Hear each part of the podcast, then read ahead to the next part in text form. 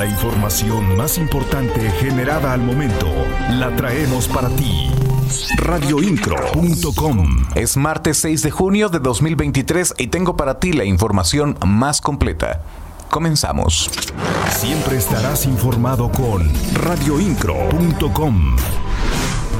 De acuerdo al vocal ejecutivo de la Comisión Estatal de Aguas, Luis Alberto Vega Ricoy, Flow Networks, la empresa que afectó a los queretanos, aún no paga daños al acueducto 2. Aquí la información con mi compañero Alexis Morales. El vocal ejecutivo de la Comisión Estatal de Aguas, Luis Alberto Vega Ricoy, dio a conocer que hasta el momento la empresa Flow Networks no ha pagado los daños que provocó al acueducto 2.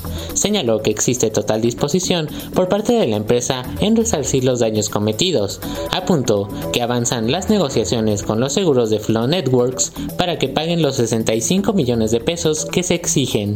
Pero bueno, seguimos en reuniones con ellos, los seguros traen todo el tema y estamos en espera de que los seguros contesten, ¿no? Ya, toda la información ya está dada a los seguros. Estamos reclamando poco más de 65 millones de pesos. Los seguros, los seguros tienen que contestar. Pues se lo están analizando. Todo esto luego de que en diciembre del 2022 se generaron afectaciones a miles de personas en el municipio de Querétaro. Las noticias de Querétaro están en radioincro.com.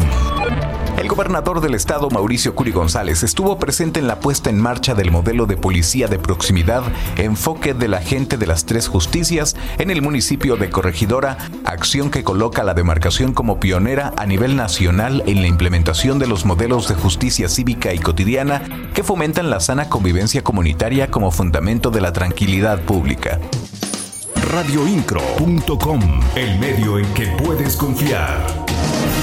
Durante la vigésimo tercera sesión ordinaria del Comité Estatal para la Operación del Programa Alerta Amber en el estado de Querétaro, se acordó que la Fiscalía General establecerá una red de colaboración con empresas y entidades gubernamentales para maximizar la difusión de las alertas Amber y el protocolo ALBA radioincro.com. El municipio de Querétaro, a través de la Secretaría de Cultura y la Secretaría de Turismo, participaron en la rueda de prensa para la presentación del treceavo Encuentro de Diversidades Festival Internacional LGBTQ y más, que se llevará a cabo del 8 al 17 de junio con la finalidad de promover la cultura de respeto y dignidad hacia las poblaciones que conforman las disidencias sexuales. La secretaria de Cultura, Teresa García Besné, informó que el municipio de Querétaro facilitará espacios como el Teatro de la Ciudad, Museo de la Ciudad, la antigua estación y el Jardín Guerrero para que se lleven a cabo algunas de las 40 actividades culturales. Las noticias de Querétaro están en radioincro.com.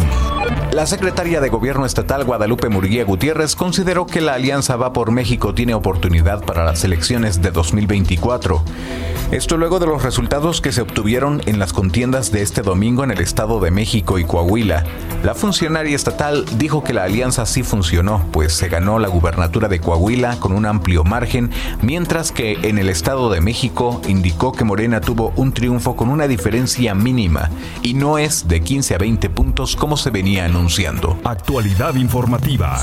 Radioincro.com. Fue anunciado el proyecto de saneamiento alternativo del río Querétaro por parte de la Comisión Estatal de Aguas, la Conagua y Ciudadanos. El presidente del Consejo de la Cuenca Río Querétaro, Mario López Pérez, dio a conocer que este proyecto consiste en la interacción y la conectividad para llevar a cabo una limpieza de este río, quitar los malos olores y recuperar un ecosistema.